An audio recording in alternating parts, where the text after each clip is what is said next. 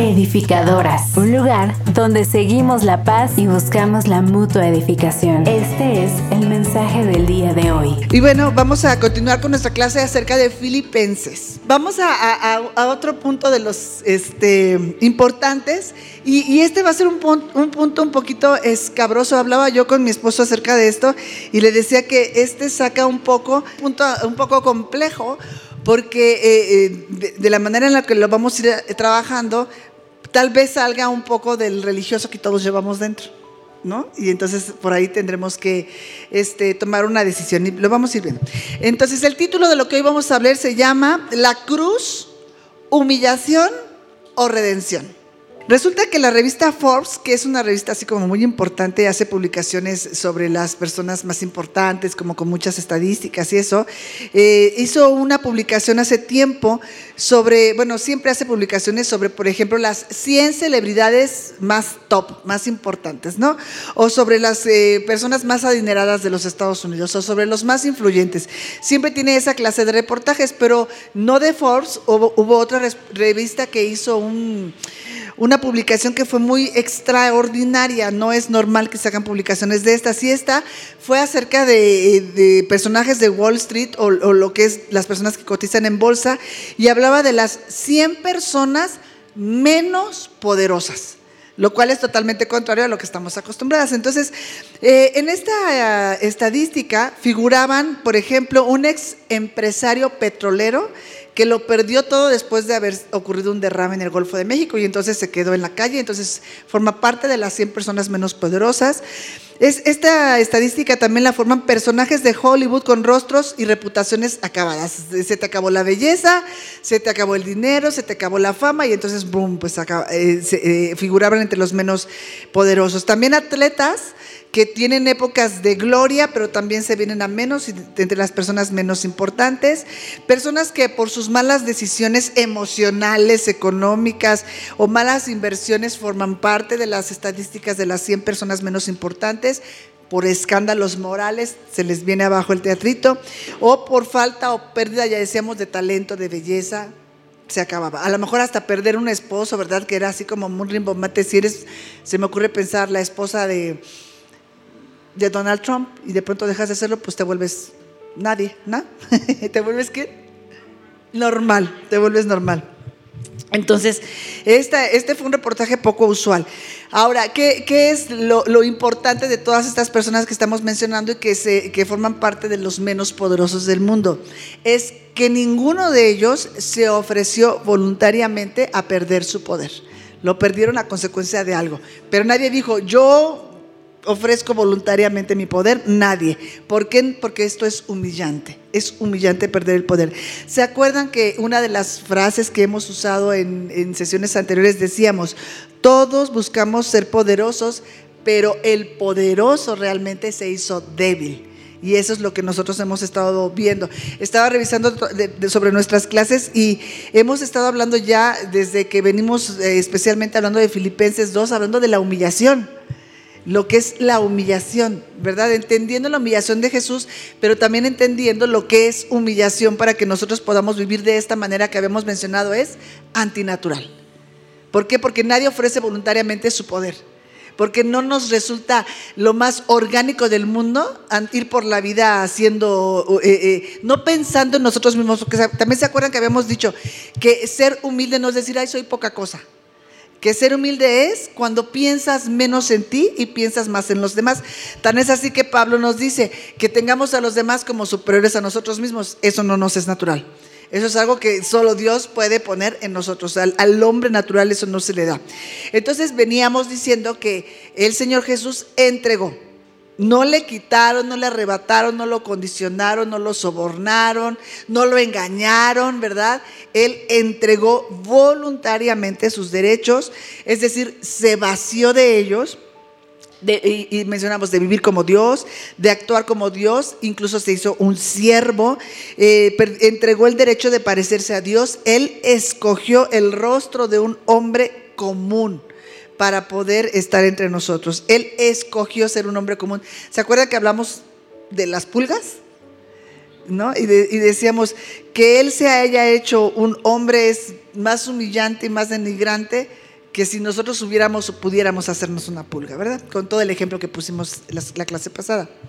Así que bueno, Filipenses 2, 8 dice, al hacerse hombre, se humilló. Ya ahí queda claro. Decimos, bueno, tú estás en el cielo disfrutando de una gloria, tú eres Dios.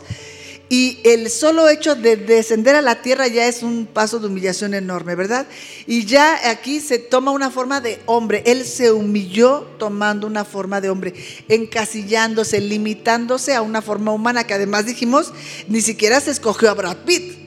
O sea, él escogió un hombre común, tan común que cuando les dice, eh, se manifiesta pues que Él es el Cristo, todos le dicen, ay, tú. O sea, ni siquiera tienes una apariencia como que digamos algo especial, no mide dos metros, y, no, nada, ¿no? Entonces, al hacerse hombre, se humilló. Se humilló a sí mismo y se hizo obediente hasta la muerte y muerte en la cruz. hay un canto que me gusta mucho que dice, si los cielos te obedecen, yo también. Si los mares te obedecen, yo también. Y si los cerros se arrodillan, yo también. O sea, imagínate, Él se humilló a sí mismo y se hizo obediente cuando toda la creación fue lo que conocemos, lo que no conocemos, lo que entendemos y lo que nunca vamos a entender, fue creado por el poder de su palabra. Obedece a su palabra. Y Él se hace obediente. Eso es humillación. Porque decíamos la clase pasada, si nosotros no entendemos humillación, o sea, desde dónde Él se rebajó, hasta dónde, no vamos a entender la exaltación. ¿Ok? Entonces ya eh, eh, eh, todo, todo, todo, todo en el universo que te digo que entendemos o no entendemos, le obedece a Él. Y Él vino a la tierra, se puso en un cuerpo de hombre y además se hizo obediente. Y obediente no nada más para cualquier cosa, obediente hasta la muerte. Y además continúa diciendo, y muerte de cruz. Esto va a tener una relevancia. Todo esto tiene que ver con que comprendamos la humillación, porque decía Pablo, viene hablando Pablo en el, capítulo 1, ya, se acuerdan, ¿no? Que, él ya está pues, listo para morir, que es que, que, va a morir en poco tiempo, y que de pronto empieza a darle la preocupación y dice, si cada uno de ustedes sigue peleando sus propias causas, si cada uno de ustedes sigue siendo yo, y no, se, no, no, empiezan a ser uno, no empiezan a tener un mismo sentir, no empiezan a tener un mismo objetivo, una misma manera para todas las cosas, entonces viene un caballo de Troya, que es que desde dentro la iglesia puede ser destruida por los intereses personales. ¿De dónde vienen las guerras? Del corazón del hombre. Entonces Pablo viene haciendo un llamado y dice, tienen que cuidar la unidad. Y no hay otra manera de cuidar la unidad para que la iglesia permanezca que la humildad. ¿Difícil? Ok, entonces eso es lo que hemos estado eh, hablando todo este tiempo. Así que la muerte de Jesús requería obediencia. La tuya y la mía no. Nosotros nos morimos sí o sí, 100% seguro. Una vez que nacemos, algo tenemos seguro y es que nos vamos a morir. No es cuestión de obediencia. Pero la muerte de Jesús requería de obediencia. La de nosotros es solamente un trámite. Que Jesús entonces experimentara todo, no solo este dolor, sino que experimentara la muerte, había que ser obediente. Juan 10, 18 dice, nadie me la quita, nadie le quita la vida, hablando Jesús, sino que yo la entrego por mi propia voluntad. Es lo que hemos estado diciendo, ¿verdad? Tengo poder para entregarla y también tengo poder para volver a recibirla. Esto es lo que mi Padre me ordenó. ¿Sí estoy en eso? Ok, nadie me la quita, sino que yo de mí mismo la pongo. Tengo poder para ponerle, tengo poder para volverla a tomar. Este mandamiento recibí de mi Padre. Ok, yo tengo otra versión, pero sí. Entonces, Pablo está diciendo que Jesús murió. Estas cosas son complicadas para una mente cuadrada como la mía. ¿eh? Pablo está diciendo, Jesús murió en el momento en que él decidió morir. No, se lo, no, fue a fuerza, nadie lo obligó. La vida a él no se la podían quitar, él es la vida. Él la tuvo que entregar. Hemos venido hablando de las cosas que entregó. Se despojó, se vació de ser tratado como Dios, de usar su poder para sí mismo, bla, bla, bla. Bueno, pues se despojó de esa vida también. Él entregó la vida. Ahora, él vivió en obediencia y también en obediencia murió. Importante que nosotros comprendamos, la muerte de Jesús en la cruz no fue un accidente, fue parte de un plan maestro, divino y eterno. La muerte de Jesús no fue un accidente, sino parte de un plan eterno. Desde la perspectiva humana, cuando tú preguntaras a cualquier persona, ¿verdad?, fuera de la fe, eh, ah, diría que lo que a Jesús le pasó en la cruz fue un asesinato. Desde la perspectiva divina, Él fue sacrificado para cumplir para nosotros el plan de redención. Él fue obediente, sacrificado, entregó su vida para cumplir el plan de redención sobre nuestras vidas.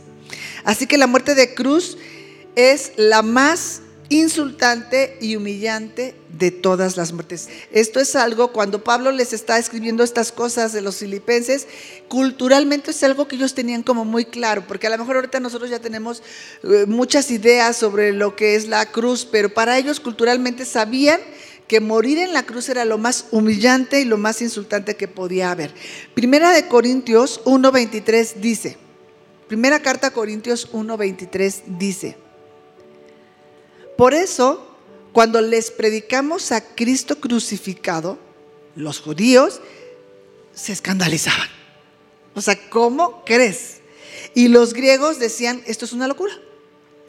Total que a, nadie le, le, le, placía, ¿verdad? Los judíos decían, esto es un tropiezo, ¿se acuerdan que dijimos tropiezo, escandalizarse es lo mismo que tropiezo? Y los griegos decían, esto es una, una locura. Los gentiles entonces decían, esto es una locura porque los dioses no mueren y menos así, en una cruz y humillados como lo fue el Señor Jesús. Y los judíos decían para que para ellos la cruz era tropezadero porque la propia ley lo indica de esa manera en Deuteronomio. Entonces, la cruz para ellos resultaba un tropezadero. Vamos a leer Deuteronomio 21, 23. se escandalizaban o tropezaban con la cruz. Deuteronomio 21, 23 dice, su cuerpo, es el repaso de la ley de Deuteronomio, ¿se acuerdan que es la segunda ley? Dice, su cuerpo no pasará la noche en el madero. Deberás sepultarlo el mismo día porque es una maldición de Dios, es una maldición de Dios el que es colgado en un madero. No contaminarás la tierra que el Señor tu Dios te ha dado. Así que no puedes dejarlo ahí. Entonces, en la ley que los judíos conocían y, que ellos tenían decía que una persona que moría en un madero, no dice cruz, dice un madero, era una persona que estaba bajo maldición de Dios. De tal manera que ahí podemos incluir la muerte de cruz, porque la muerte de cruz es la muerte en un madero. Y entonces en el paso del tiempo podemos entender por qué culturalmente decían, ¿cómo crees que el Mesías va a morir y aparte va a morir en una cruz. Todo esto contradice lo que ellos entendían. Entonces, la muerte en un madero, decimos, incluye la cruz. ¿Por qué? Porque, y, y, no lo podían entender porque dice que quien moría en un madero era maldito o condenado por Dios. Dios mismo lo estaba condenando. El pensamiento que ellos tenían es este. Si es el Hijo de Dios, no podría ser maldito y no podría ser condenado por su propio Padre. ¿Cómo un padre iba a permitir eso? La, mente natural, ¿verdad? Entonces, si él era Dios encarnado, el Mesías de Israel no hubiera podido morir. Ese es el pensamiento que ellos tenían y entonces por eso la cruz se convierte, porque no se convirtió aún hoy, se convierte en escándalo para ellos o en un tropiezo, ellos no lo pueden entender. Eh, un, hombre comenta que conversando, eh, fue a Israel de vacaciones y bueno, conversando con una persona, una mujer que estaba de dependienta en una tienda donde él estaba comprando, dice que de pronto se animó y le hizo la pregunta a quemar ropa y le dijo, cuando escuchas a los cristianos decir que Jesús es el Mesías, ¿cuál es el primer argumento que viene a tu mente? Cuál es el pensamiento que tú tienes y, cuál es el problema que tienes con que Jesús pueda ser o no el Mesías. Y le dijo de inmediato, porque murió. Para ellos ese es el argumento, porque murió y no trajo paz. Y para ellos tiene que cumplir con, con no morir y con traer paz. Entonces esa, el, esa cruz es la piedra de tropiezo que ha hecho tropezar por tantos años a todo este pueblo y dos mil años después lo sigue haciendo, ¿verdad? La cruz sigue siendo el tropiezo. Pablo, sin embargo, se gloría en la cruz. Pablo explica la cruz y Pablo redefine la cruz. Lo vamos a ver en Gálatas 3:13. Él se, se gloria, explica y redefine la cruz. Dice, Cristo nos redimió. Vamos a usar la técnica de la Escuela de Desarrollo. ¿Quién me dice que es redimir? ¿Quién, fue, quién ha ido al empeño? ok, recuperar, pagar por. ¿Ok? Entonces, Cristo, ¿cómo lo diríamos? Pagó el precio, nos recuperó. Ajá, ok. Cristo nos recuperó. Cristo pagó el precio de la maldición de la ley. ¿De qué está hablando aquí? Hasta aquí, hasta dónde vamos. Cristo pagó el precio de la maldición de la ley. Cristo nos redimió de la ley. Es importante que, avancemos en ir profundizando porque si no, pues no entendemos.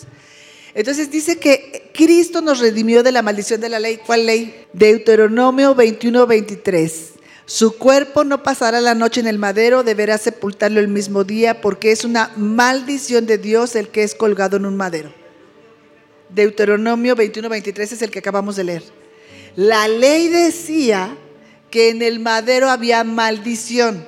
¿De qué ley está hablando Gálatas 3:13?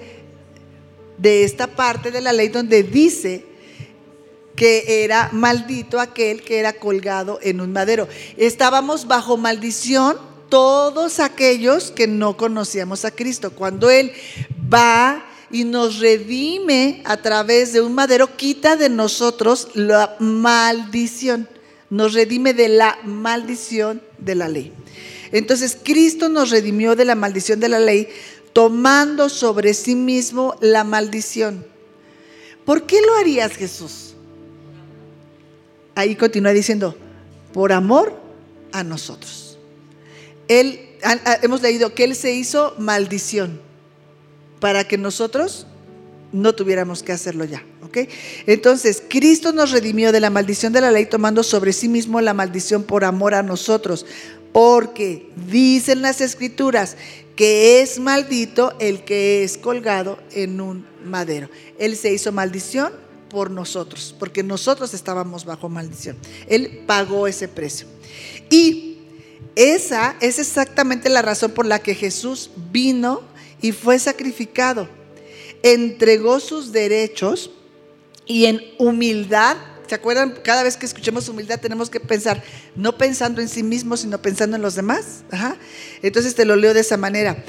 Eh, eh, Jesús vino y fue sacrificado, entregó sus derechos y no pensando en Él, sino pensando en nosotros, cargó la maldición del pecado y de la ira de Dios. Porque si piensa en Él, como tú y yo diríamos, ah, si yo no hice nada, si yo no fui, porque yo además ni quieren, ¿no? Y no. Entonces, no pensando en Él, sino pensando en los demás, es que Él lo llevó. El pecado antes de ser una acción es el pecado antes de, ser una acción, algo malo que hacemos es una naturaleza.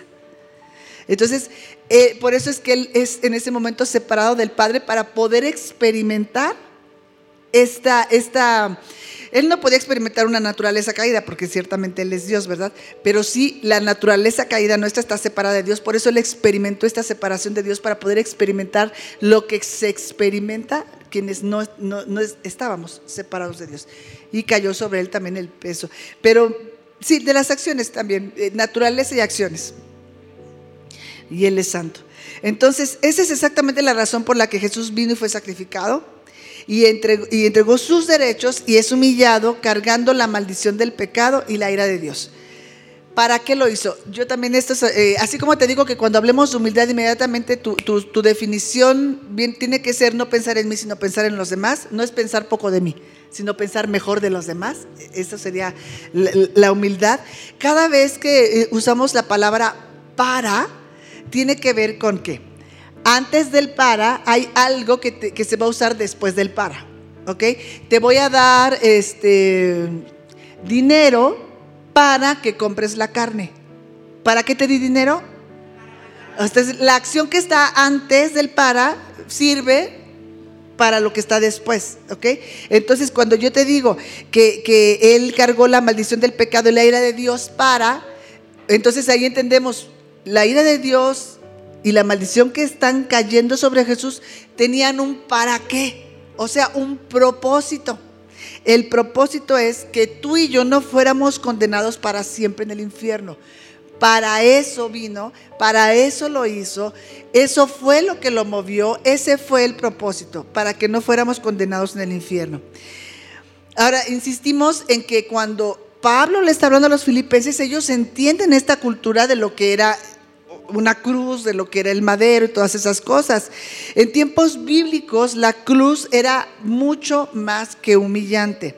Era una horrorosa humillación. Era una completa degradación y la crucifixión causaba repulsión culturalmente al cristianismo. La gente no quería saber nada de gente que estaba adorando al crucificado o que hablaba de la cruz. O sea, eso era repulsivo para la cultura del momento. Ahora, la cruz fue inventada por los persas que buscaban una forma de ejecución para matar a las personas sin que, que tuvieran que tocar la tierra porque ellos adoraban la tierra, era la diosa tierra. Entonces ellos buscaban una forma en que la muerte quedara como suspendida para que no tocara la tierra. Ellos inventaron el madero. Los griegos popularizaron esta forma de, muerte y los romanos la perfeccionaron. ¿En qué sentido la perfeccionaron los romanos? En la tortura. Y yo diría que se graduaron con Cristo, ¿verdad? Entonces ellos la perfeccionaron en el sentido de la tortura. Hubo un filósofo romano que murió 50 años antes de Cristo y dijo así, Atar a un ciudadano romano es un crimen. Azotarlo es una abominación. Pero para la crucifixión no hay palabras que puedan describir tan horrenda acción. Y se murió 50 años de Cristo, antes de Cristo. Entonces, eh, eh, imagínate. Hay muchas formas de que, que, si tú investigas, bueno, pues te vas a ir ahí entrando, pero entre lo que yo investigué, decía que la cruz romana medía aproximadamente 1,80, así vertical. Y que el, palo vertical estaba permanentemente clavado en el suelo y que siempre estaba cerca de los caminos recurridos, porque como era una forma disciplinaria, era la forma de controlar el crimen o de castigar a las personas que estaban en contra del sistema o lo que fuera, pues había que ver lo que la gente viera. Entonces, eh, estas cruces siempre estaban cerca de los caminos muy concurridos donde la gente pudiera verlos. Medían alrededor de 1,80 de altura. Y eh, según las descripciones que yo leí, ¿Te acuerdas que eh, este palo tiene un lugar donde van los pies, que le llamaban como montura?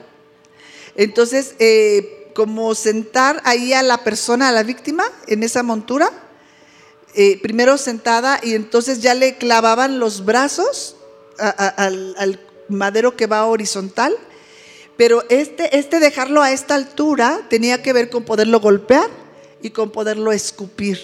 De tal manera que muchos de los que murieron en cruces morían en estado de locura, del dolor y la tortura con que los trataban. Una vez que, habían estado sentados en la montura, que habían sido clavados, que habían sido vituperados, ofendidos, golpeados, escupidos, entonces ya subían el madero y lo, encajaban. Eh, la madera vertical tenía como un agujerito donde, dice mi esposo que, hace cosas de madera, un saque. la formita donde entraba la, la otra madera y ahí entonces quedaba crucificado. Te digo que según investiguemos puede haber más o menos detalles como estos, pero es una idea muy general. Muchos entonces de los que eran sometidos a esta tortura morían en estado de locura. Las víctimas estaban ahí expuestas y no eran en su mayoría enterradas, eran devoradas. Porque al tiempo que estaban ahí, ¿verdad? Morían, y entonces venían los cuervos a sacarles los ojos para empezar y a continuar con, esto, ¿no? Y después venían los perros a, comer todas sus partes más bajas. Y, bueno, pues aquello se convirtió en algo espantoso. Eso es lo que Pablo dice. Para mí el mundo está crucificado. Eso, esa es la imagen de Pablo, cuando dice que, Él está crucificado para el mundo. Entonces el, el, mundo ve a Pablo de esa manera, eres horrible, eres guacala. Y Pablo ve el mundo de esa manera. No eres deseable. Eh, eh, hueles mal, estás muerto. ¿Ok? Entonces, las víctimas no eran enterradas, eran mayormente devoradas. Si los judíos querían que alguna de las víctimas que estuviera ahí no estuviera eh, en, en, ese lugar en el Shabbat, porque pues ellos no querían que eso sucediera, entonces lo que los romanos, los soldados romanos hacían que era, les fracturaban las piernas de tal manera que ya no se podían sostener y al hacer esto que colgaban más fuerte y entonces se ahogaban, se asfixiaban más rápido. Para que entonces se murieran más rápido, para entonces poderlos enterrar. Eso era, con los judíos que querían eso, ¿no? Pero dice sin embargo Juan 19:33. Y cuando se acercaron a Jesús, se dieron cuenta de que ya estaba muerto. Por eso no le quebraron las piernas. ¿Se acuerdan que eh, la palabra de Dios dice que no le quebraron ni un hueso, ¿verdad? Que, ya estaba muerto porque nadie le podía quitar la vida. Él le iba a entregar, no le iban a, a, pegar en las piernas para fracturarlo y asfixiarlo, porque él no iba a morir por lo que ellos hicieran. Él iba a morir en el momento en que él lo, lo había dispuesto. ¿Ok? Entonces, a los otros que estaban en la cruz sí les rompieron las piernas, a Jesús no. Por esto, a los cristianos, por adorar esto, por proclamar esto, les llamaban maniáticos. ¿Qué es un maniático? ¿Un loco? Alguien que hace algo por placer que es como murra, un desequilibrado. Bueno, pues así les llamaban a ellos por, porque estaban adorando la cruz. Por esto les llamaban maniáticos porque adoraban a un crucificado. Esto causaba repulsión frente al cristianismo en su época decían, ¿cómo crees? Qué horror. Porque para ellos era una imagen que ahorita tú y yo la hacemos así, ¿no? Pero para ellos era algo muy, mm, no digo, no, no digo normal, pero, pero sí algo de su época, ¿no? Saber, incluso ver que había personas que habían sido crucificadas. Entonces, la cruz era reservada especialmente para la ejecución de esclavos. Ellos, ya, lo hemos visto también, los esclavos no tenían ningún derecho, no podían defenderse legalmente, no poseían nada y no les era ofrecido nada a cambio de sus servicios. Ellos estaban a merced de su amo. Y, dijimos, ¿verdad?, que el Señor Jesús escogió venir, vaciarse de sus derechos y venir como un hombre, pero además no, dijimos, ¿cómo no pidió ser romano? No lo podían crucificar. ¿No? ¿Cómo no pidió? Pues voy a ir como si yo fuera el, el César. No, él vino como, una, como un hombre muy, muy normal y tomó forma de siervo, ¿ok? Un esclavo. Eso quiere decir que no tenía derechos, no podía defenderse legalmente, no poseía nada, dijimos que todo lo que tenía era prestado, ¿verdad? Y nada se le ofreció a cambio de su servicio. Ahora, ellos, estos, estos versículos que hemos estado leyendo acerca de, de Filipenses 2, todos estos primeros versículos, para la gloria de Dios van a tener contraste con los que sigan, porque aquí venimos de toda una humillación y estamos llegando al momento más oscuro en la historia de la humanidad, que es la crucifixión del Señor Jesucristo. Después veremos la gloria, ¿verdad? Eh, cuando avancemos en los versículos, pero hoy estamos llegando al momento más oscuro de, de, la historia humana. Eh, estamos viendo la horrenda tortura e indescriptible abuso y sangrienta ejecución de un esclavo en la cruz. Esto era para todos. Un esclavo en la cruz moría así. Ahora entendamos la humillación que representa que el rey, siervo, escogió. No fue a fuerza, es que eso lo se los tengo que tatuar. Él escogió esa cruz. Él escogió morir en esa cruz para llevar nuestra maldición. La cruz, habiendo entonces sido un símbolo de tortura y muerte, se ha convertido en un símbolo de redención eterna. ¿Se acuerdan cómo se llama el título de lo que estamos hablando hoy? E, esto va a ser importante porque les decía yo que va a sacar al religioso que todos tenemos dentro. Porque cuando nosotros regularmente practicamos, eh, casi todos, fuimos eh, pseudo católicos, porque luego ni, ni siquiera éramos católicos, ¿verdad?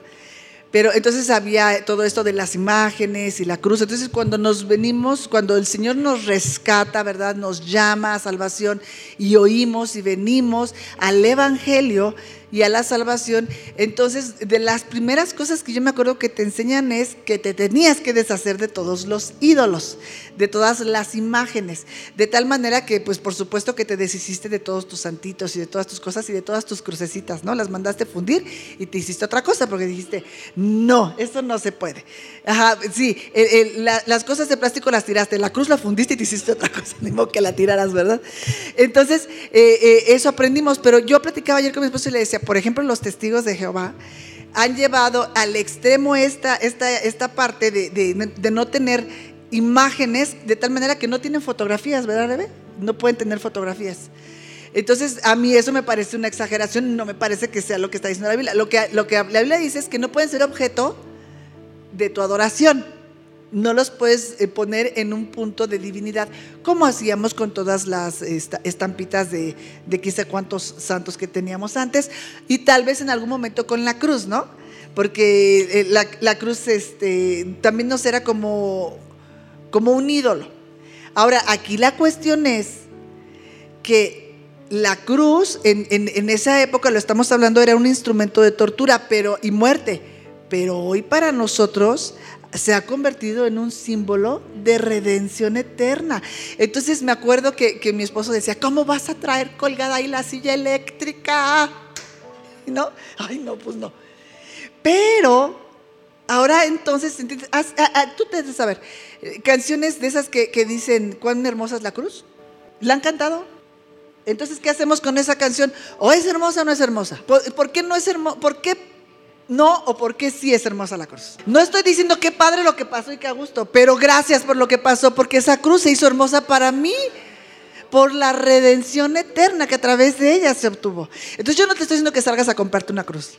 Lo que te estoy diciendo es no, no, no nos malviajemos o satanicemos cosas, nos fuimos a un extremo, nos enredamos una mente mezclada con lo que sabíamos antes, lo que venimos a conocer aquí, dijimos, pues por si las duele, mejor no usamos una cruz, pero yo tengo unos aretes bien bonitos que nunca puedo usar, que ya me voy a poner, porque lo entiendo, porque no son un objeto de mi adoración, son un símbolo de mi redención una imagen cualquiera que no va más allá de eso, no es un amuleto, no es que como traigo la crucecita, no me va a pasar nada, no. Exactamente, no es eso. Pero tampoco es la silla eléctrica. Eso también sería, no sé si la palabra correcta es una blasfemia. Porque ciertamente fue el método que Él escogió para entregar su vida. Pero no se nos olvide el para. Para que nosotros fuéramos redimidos. Entonces yo digo, Señor, gracias por la cruz. Entonces la cruz se tornó hermosa. ¿Sí, ¿Sí, o no? El que tenga dudas, hable ahora o calle para siempre incluso la Biblia puede ser objeto de nuestra adoración y tampoco fue puesta para eso.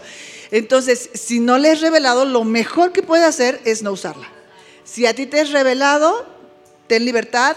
Escrituralmente estamos encontrado que es un símbolo de redención y no de maldición, porque Él pagó el precio para que eso dejara de ser maldición. Va mucho más allá de que te la cuelgues o no te la cuelgues. Eh, eso, eh, eh, por eso les decía que va a salir un poco del religioso que tal vez algunos llevamos dentro y está bien. ¿Verdad?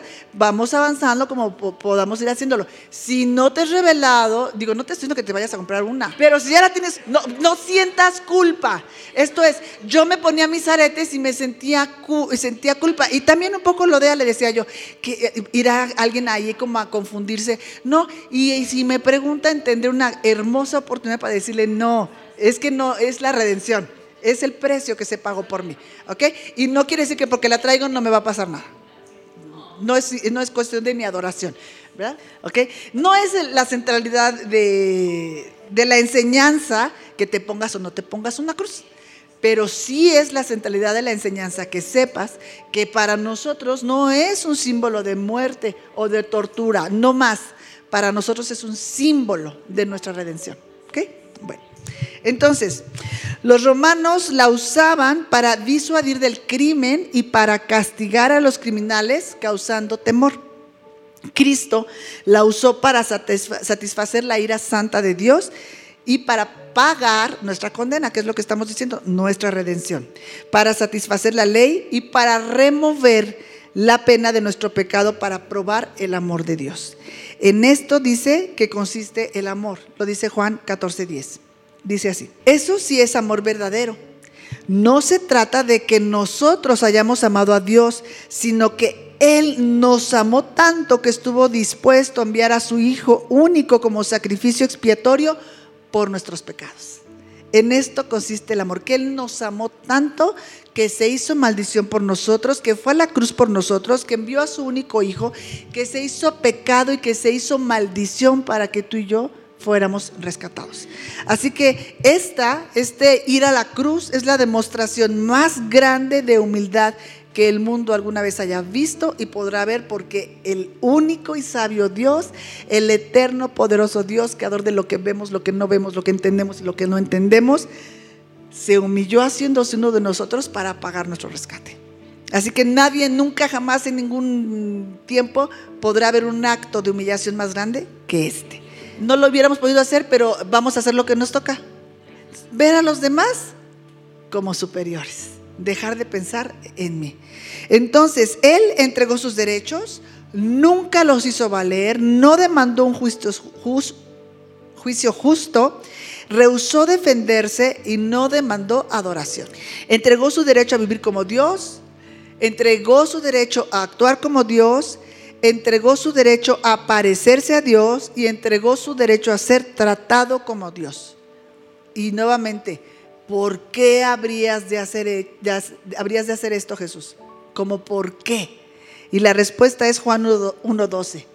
Pero a los que le recibieron, a los que creen en Él, les dio el derecho de ser hijos de Dios para que nosotros formáramos parte de su familia eterna. Entregó todo lo que Él merecía tener para que nosotros pudiéramos tener un derecho que nunca íbamos a merecer. Él entregó todo lo que merecía tener para que nosotros pudiéramos tener el derecho que nunca íbamos a merecer. Ser incluidos eternamente en la familia de Dios. Perdonados, rescatados, redimidos. Esta es la humildad del Dios todopoderoso, poderoso, soberano del universo. Así se manifestó la humildad. Así se ve la humildad. Podemos definirla, podemos tratar de definirla, pero así es como luce, así es como se ve y así es como se modela. Esta es la, la, clase de vida que decíamos que es una clase de vida antinatural, no es lo orgánico. El rey del universo se humilló, tomó nuestro lugar, pagó el precio que nos tocaba pagar a nosotros para que nosotros pudiéramos disfrutar de lo que Él poseía. Por eso somos coherederos con Cristo. Porque además no nos dio algo de Él, no nos dio una parte de su reino, no nos dio una parte de la herencia. Nos dio todo lo que es de Él, lo puso en ti. Entonces, haciéndoles un breve, breve resumen de lo que hemos visto en clases anteriores, porque vamos a pasar de todo esto que estamos viendo en Filipenses 2, que ha sido la humillación, ¿verdad? Porque ya llegamos al momento más oscuro que es la crucifixión y vamos a pasar a la exaltación en las siguientes eh, clases. Entonces, dijimos que humildad, ya acabamos de decir cómo se ve, porque las palabras pueden definir, pero encasillan algo, pero cómo se ve la, la, humildad. Fue a la cruz a pagar algo que no había hecho por alguien que no quería que lo hiciera, para darnos algo que no merecíamos. Así es como se ve la humildad, así es como se tiene que ver en nosotros. El Evangelio se trata de morirse, no se trata de mejorarnos, de que seamos mejores personas de las que éramos antes. Se trata de morirse. Ya no vivo yo, ahora Cristo vive en mí. Y lo que ahora vivo en este cuerpo, lo vivo en su fe. Entonces, sí se trata de morirse, sí se trata, y, también lo hemos dicho, no, no es el pisoteo, no, no es que no puedas decirle a alguien que se detenga y que no, que no avance en su abuso sobre ti. Antes que en las formas, es decir, en cómo se expresa, cómo se manifiesta esta humildad, tenemos que estar ciertos de nuestros corazones, porque puede haber cosas que se vean humildes y que no lo estén siendo en el corazón. Son estos derechos del... del a mí no me grites porque no me la vuelves a... O sea, e, es cuando cedemos esas partes del yo. Y, e indiscutiblemente, ¿por qué es tropezadero Jesús para todos ellos? Pues porque es un tonto. O sea, si eres Dios, como para qué te dejas? Vamos a parecer tontos, sí. El poder ya lo entregamos, pero no a ese hombre o a esa mujer o a ese patrón. El poder ya se lo entregamos a Él. Ellos no tienen poder sobre ti. lo tiene Él. Y por eso tú estás actuando en cierta manera con, con los horizontales, porque el poder ya se lo entregaste a Dios. Ya no lo tenías tú tampoco, y no lo pueden tener ellos, lo tiene Dios. Bueno, te iba a decir que te iba a hacer un pequeño resumen de las cosas que hemos estado hablando sobre la humildad, porque vamos después ya a pasar a la gloria. Entonces, bueno, la humildad ya siempre les digo es quitar al yo del centro, es eh, el orgullo cierra los ojos de, nosotros hacia las necesidades de los demás. ¿No? Y sin embargo la humildad hace lo contrario, nos abre los ojos a las necesidades de los demás. Jesucristo cambió corazones, el gozo está sujeto al gozo de los demás. Jesucristo nos dio su corazón, puso su amor en nosotros. ¿Se acuerdan que esta frase me gustaba que decía, no todos amamos lo mismo, pero todos amamos con el mismo amor. ¿Cuál es el que Él derramó nuestros corazones? Entonces Él cambia nuestros corazones y ahora nuestro gozo está sujeto al gozo de los demás. No es que es 10 de mayo y a mí me gusta el pozole y aquí a todos les hace daño el pozole y es 10 de mayo. No, yo no puedo gozarme si tú no te estás gozando. ¿Sí me estoy explicando con eso? Entonces, bueno, el gozo está sujeto al gozo de los demás. Este, decíamos que eh, la humillación es una forma antinatural de vivir y que hay una eh, tremenda estrategia diabólica que es distraer a la iglesia para que no trabaje en equipo o en conjunto. Y que, esto era cuando cada uno de nosotros estaba peleando sus propias posiciones, sus propios intereses, sus propias cosas. Entonces ese es un caballo de Troya, por eso Pablo estaba tan así, decía, la unidad en humildad. La unidad es que permanezcan siendo uno, como solamente si yo antes de pensar en mí pienso en ustedes. Así, de fácil, ¿no?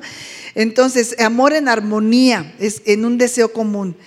Ah, entonces, humildad es no pensar en mí y si lo hago, debo considerar al otro superior.